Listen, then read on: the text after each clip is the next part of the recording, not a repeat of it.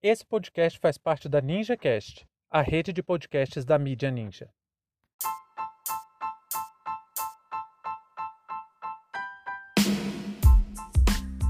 Manifestações na Colômbia.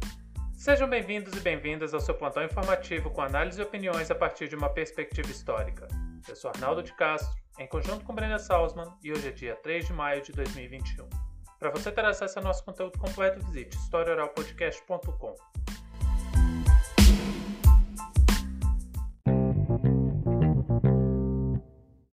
As ruas colombianas foram tomadas por milhares de manifestantes exigindo a retirada do projeto de reforma tributária que ia aprofundar a austeridade fiscal imposta por Ivan Duque. A medida apresentada pelo governo colombiano visava reparar os danos econômicos causados pela pandemia no país, elevando impostos para a classe média. A proposta, que seria analisada pelo Poder Legislativo, ia aprofundar ainda mais as desigualdades e acabou motivando manifestações contra o governo desde o dia 28 de abril.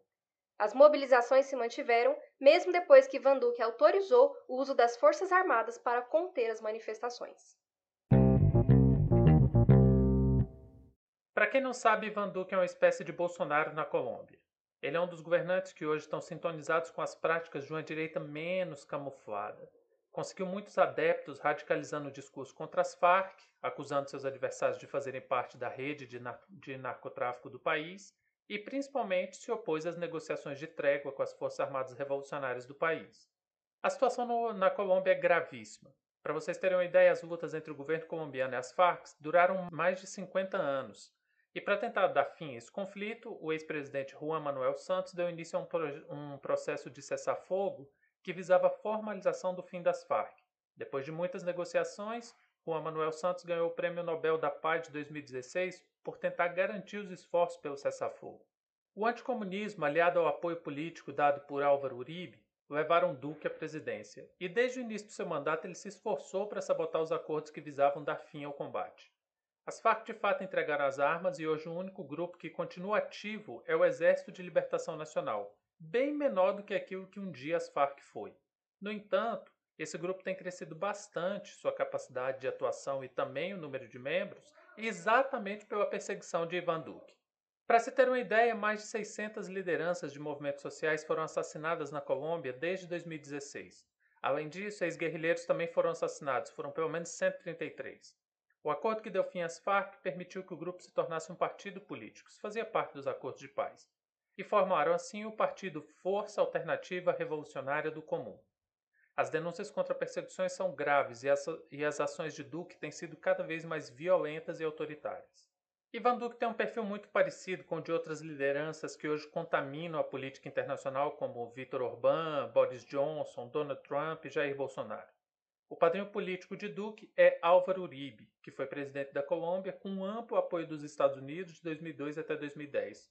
Hoje, Uribe está envolvido em uma série de escândalos envolvendo ligações com grupos paramilitares, narcotráfico, obstrução da justiça. Teve até a prisão domiciliar decretada pouco tempo atrás para não interferir em investigações. E é esse tipo de gente que está conduzindo a política neoliberal na Colômbia. A desculpa perfeita para que Duque implantasse medidas ainda mais impopulares foi exatamente a pandemia. E por isso, desde 2020, as ruas colombianas estão pegando fogo. A última investida de Duque contra os direitos sociais foi a proposta de reforma tributária que ia sobrecarregar ainda mais a classe média, fazendo com que perdessem mais poder de compra e aumentando o tributo sobre itens básicos como água, energia e tal. Lembrando que na Colômbia muitas vezes ter dinheiro para comer e pagar aluguel já é um sacrifício. Por causa de todo o contexto, o povo foi às ruas e se posicionou ativamente contra a conivência do poder legislativo com as propostas neoliberais de Duque. O presidente, sabendo da intensidade da insatisfação popular por causa dos protestos anteriores, resolveu ameaçar o povo, dizendo que iria colocar o exército nas ruas. E fez. Só que o povo não recuou. E com todo o silêncio da mídia ocidental, Ivan Duque está fazendo seu pequeno massacre para garantir os lucros de empresas privadas. Mas na Colômbia está acontecendo algo realmente impressionante. O povo não está se intimidando. As condições de vida estão precárias mas tão precárias que o povo tem enfrentado o governo para barrar os avanços das medidas de Duque. Aí o governo colombiano teve que fazer uma escolha: ou retrocedia ou sustentava a manutenção das mortes nas ruas promovidas pelas polícias e pelo exército a mando de Ivan Duque. Como as denúncias de violação dos direitos humanos estavam ganhando corpo, Duque resolveu retroceder e retirou sua proposta de reforma tributária. Além disso, Paulo Guedes, da Colômbia, está prestes a entregar o cargo. O ministro da Fazenda de lá é o Alberto Carrasquilha, típico neoliberal. É bem provável que Ivan Duque ainda tente mandar uma proposta menos violenta para ser apreciada. Mas a lição que fica realmente é que sem pressão popular, todos esses protótipos de Mussolini estão ganhando espaço, porque infelizmente, na América Latina, nossos poderes legislativos são compostos por representantes das elites que apoiam tudo de mais absurdo que seja proposto por gente como Ivan Duque. Outra coisa interessante nessa luta, que realmente me deixou bastante entusiasmado, foi a articulação nacional de uma greve. A Colômbia praticamente parou no dia 28, e isso aliado a um forte sentimento anticolonialista. Está ficando cada vez mais evidente que esses líderes que berram nacionalismo nada mais são do que representantes de interesses que nada têm a ver com os interesses da nação. E essa lógica entreguista, agroexportadora, rendida ao centro do capitalismo, tem origens muito antigas. A Colômbia, assim como boa parte da América Latina, tem uma divisão social que deixa explícita a riqueza concentrada nas mãos dos brancos e uma ampla maioria de pobres de origem indígena. E isso é reflexo de um modelo de desenvolvimento baseado na exploração dessas nações indígenas e na tentativa de extermínio ao longo dos séculos. E foi por isso que na cidade de Cali o movimento de povos indígenas derrubou a estátua de Sebastián Belalcázar. Esse invasor espanhol nasceu em 1480 na cidade de Córdoba e é bem provável que tenha participado até de navegações com Cristóvão Colombo. Mais à frente, foi responsável pela morte de milhares de indígenas em sua busca pelo Eldorado, à medida que avançava sobre os territórios indígenas, e foi um dos conquistadores da cidade de Quito, além de que teve em batalhas ao lado de Francisco Pizarro. Um típico conquistador espanhol do século XVI, implacável no ofício de exterminar indígenas e que ainda está fortemente associado à memória da cidade de Cali. A derrubada de sua estátua foi exatamente uma negação do culto ao extermínio dos, dos, ancestrais indígenas e faz parte de um movimento muito mais amplo de reivindicação da memória. Outros protestos semelhantes aconteceram, por exemplo, nos Estados Unidos, com a derrubada de estátuas de escravocratas em manifestações motivadas pelo movimento Black Lives Matter. O que mais chama atenção nisso tudo é como existe um silêncio horripilante contra as violências promovidas pelo Estado colombiano atualmente. Existe, por exemplo, uma filmagem de um jovem de 16 anos que deu um chute a um policial e saiu correndo. O, o policial corre atrás dele, saca a arma e dá dois tiros pelas costas.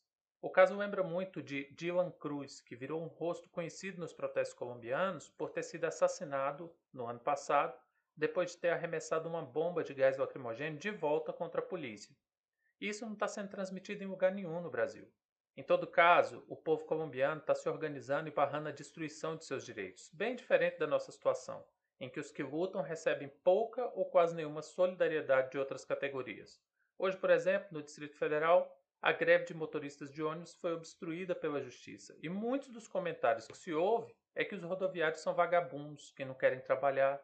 Ao que tudo indica, a classe média brasileira ainda vai demorar a perceber o que a classe média colombiana teve que entender a duras penas. A distância entre ela e a miséria é infinitamente menor que entre ela e a riqueza.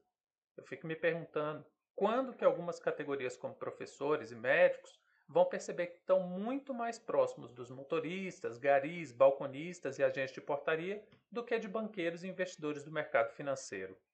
Fim de papo.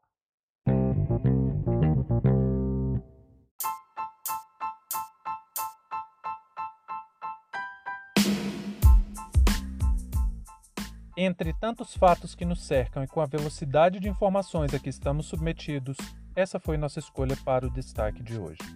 Se você quiser participar do nosso financiamento coletivo, acesse catarse.me história. Muito obrigado a você por prestigiar nosso trabalho e até a próxima.